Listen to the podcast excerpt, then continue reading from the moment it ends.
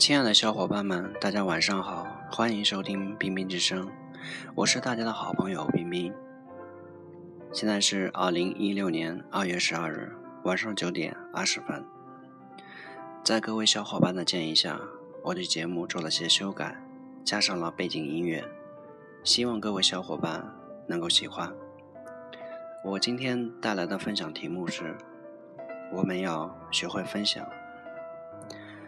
我曾经有过这样一段经历，在一次酒会上，我经朋友华峰的介绍认识了某教育培训公司的经理王某。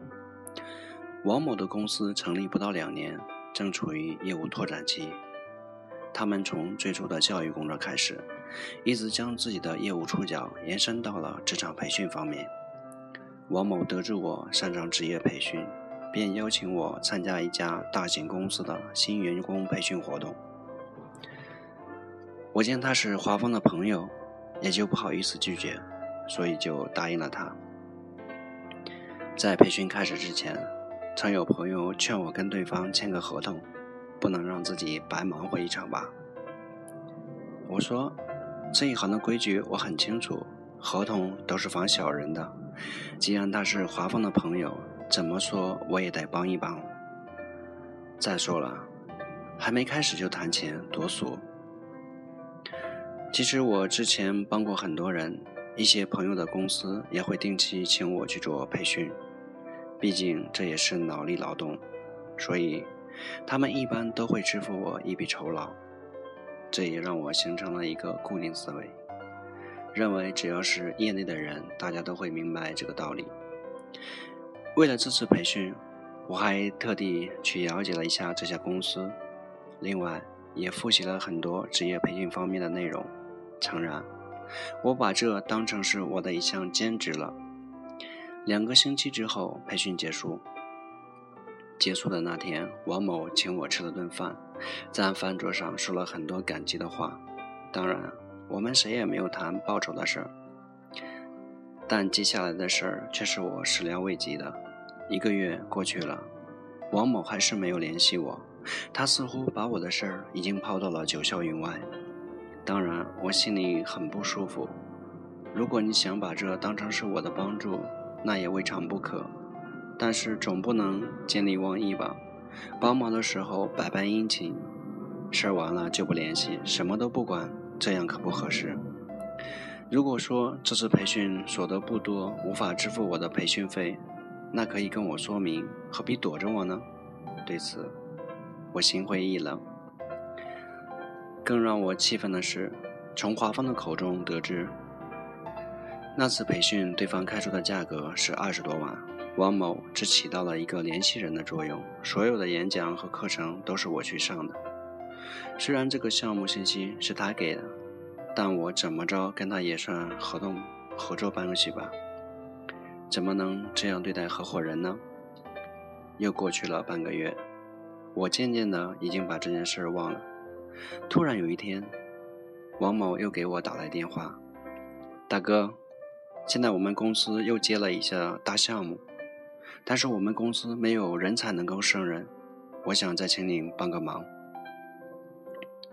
接到他的电话，我就气不打一处来，心想：有事的时候你想着我。没事了就把我撂一边儿，我成什么了？但他毕竟跟华峰还是朋友，我也不能把话说得太绝。哎呦，我最近还有别的事儿，可能帮不了你啊。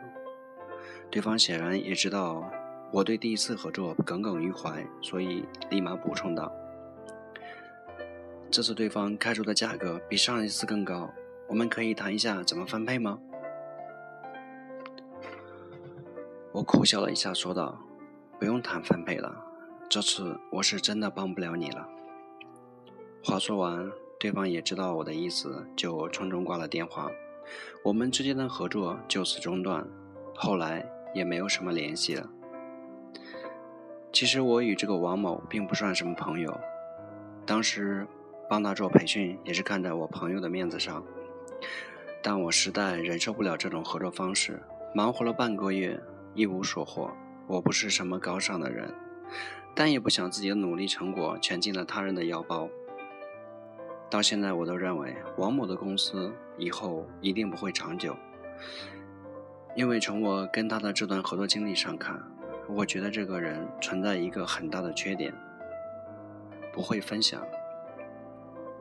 与人合作产生的利益，他认为自己是主导者，就可以想拿走全部。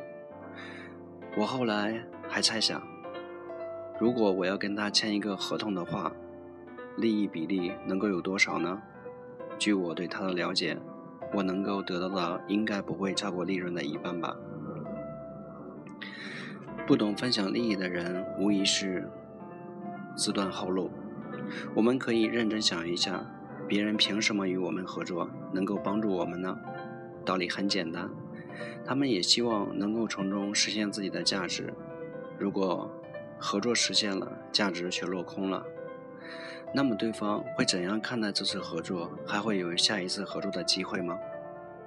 分享其实就是为下一次的合作打基础。我们工作做事都是为了能够创造属于自己的价值，所以只要能价值兑现给我们，那么也就有了下一次合作的可能。我们谁也不能保证每个人的合作都是一次性的。有的合作甚至还可能是伴随终身的，比如说两个合伙人一起创业，他们之间的合作可能一直持续到公司的寿命结束为止。好了，今天的分享就到这里，感谢各位小伙伴的收听，谢谢大家。